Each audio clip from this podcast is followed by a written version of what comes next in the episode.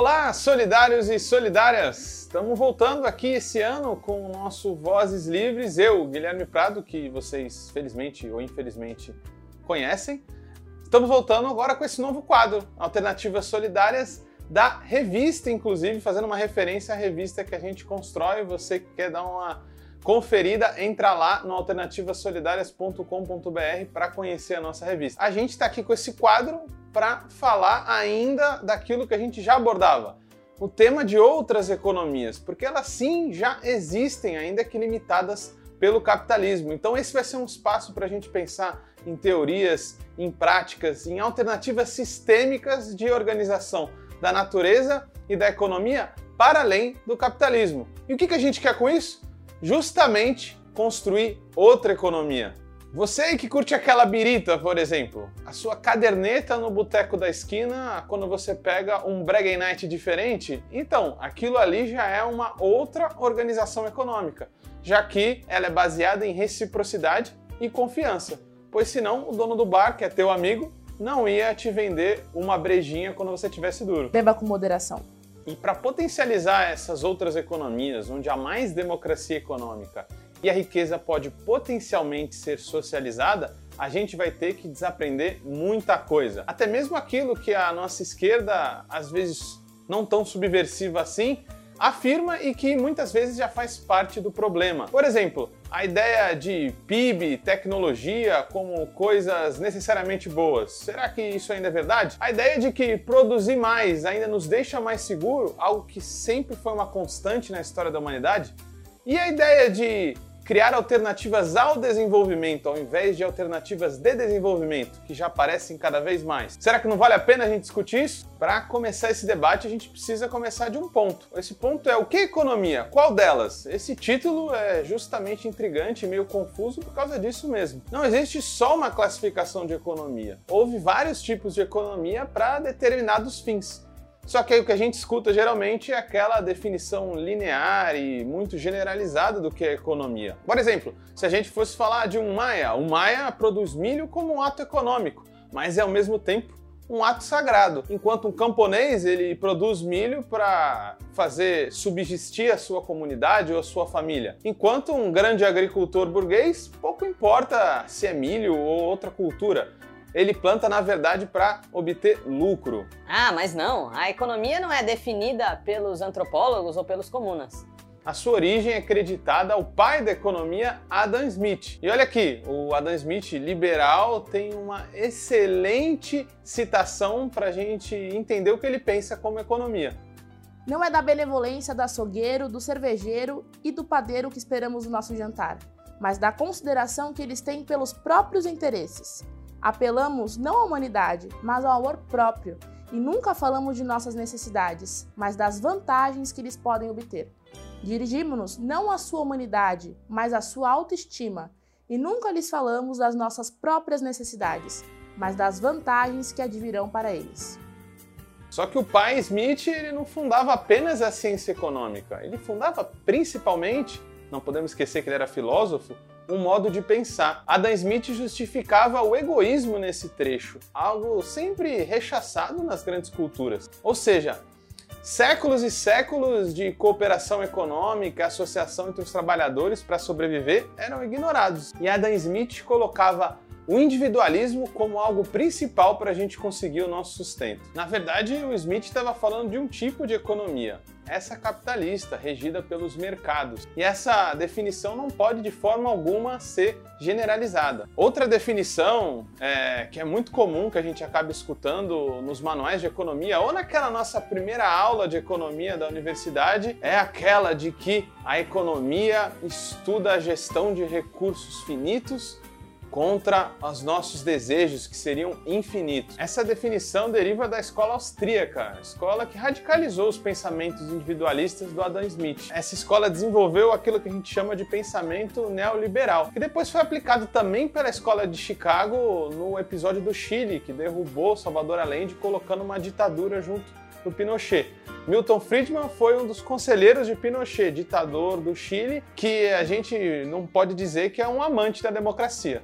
Apesar de Friedrich von Hayek ser um dos nomes mais lembrados da escola austríaca, essa definição baseada na escassez e nos desejos infinitos na verdade vem de Karl Menger, um dos grandes pensadores dessa escola. Todos esses homens brancos, criados já em cidades onde os mercados já estavam desenvolvidos, o dinheiro já rolava solto para todos os lados, foram contaminados pela sua visão de mundo, que fizeram definir a economia e a visão desse homem como linear e como se fosse sempre assim individualista, concorrente e egoísta. Olha, mas é bem verdade que nos últimos 5 mil anos os sistemas econômicos foram regidos por estados que ampliaram as desigualdades e as opressões. E estavam baseados no sistema de heterogestão. Calma aí, eu não estou falando de ditadura hétero da economia, né? É, o que eu estou falando é de heterogestão, que na verdade é a distribuição desigual das decisões dentro da economia. É, podia ser capitalismo, né? Uma ditadura hétero, talvez, não sei.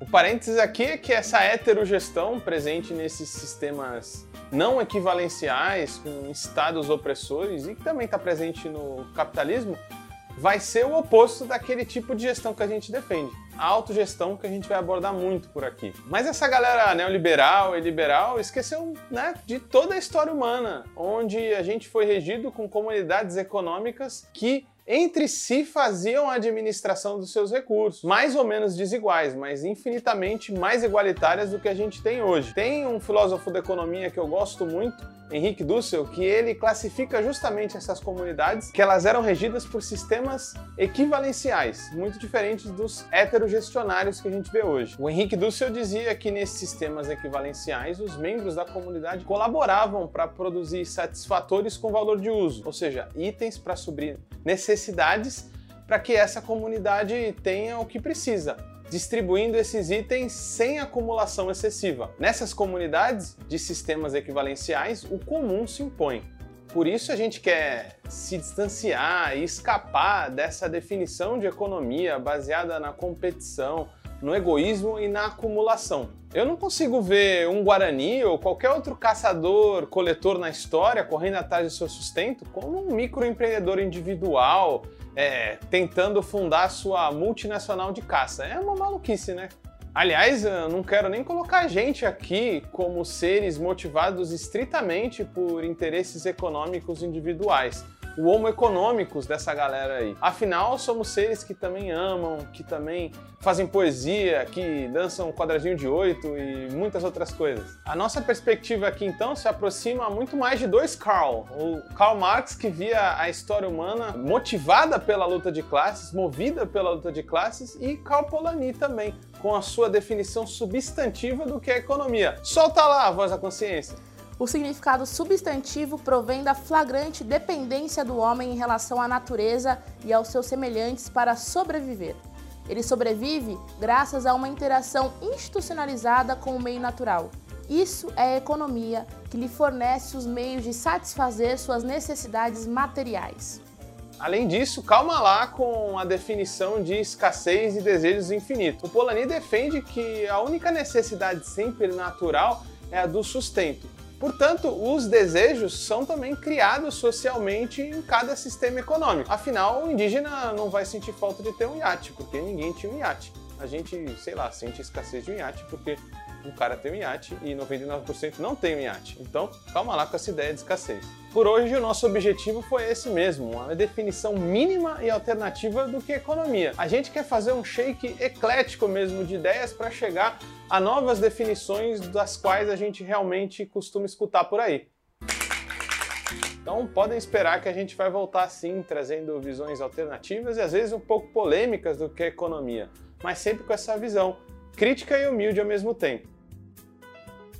Bom, o resumão de hoje é bem tranquilo. O que a gente conclui é que houve uma série de formas de gestão da economia durante a história humana. Cada uma delas teve suas características e seus objetivos coletivos diferentes. Isso nos faz concluir que não cabe uma definição generalizante do que é economia e do que é o ser humano, para além daquilo que é comum em todos os sistemas econômicos a busca dos seres humanos pelo seu sustento e interação com o seu meio ambiente. Sendo assim, a única coisa em comum, novamente dizendo, entre todos os sistemas econômicos é a busca pelo sustento.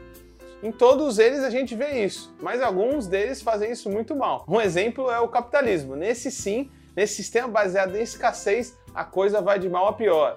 E é por isso que a gente precisa trocá-lo rapidamente, porque senão o planeta vai ser destruído. E para superar o capitalismo, precisamos de alternativas, alternativas sistêmicas, como o bem viver, por exemplo. Não mais aquela ideia de progresso, de crescimento infinito, de desenvolvimento infinito, mas a boa vida, um postulado que, por exemplo, os nossos indígenas aqui na América Latina já trouxeram. E também o Aristóteles, que falava da participação política, do lazer, a boa vida, enfim, se coloca naquilo que não pode ser acumulado, mas sim usufruído por todos.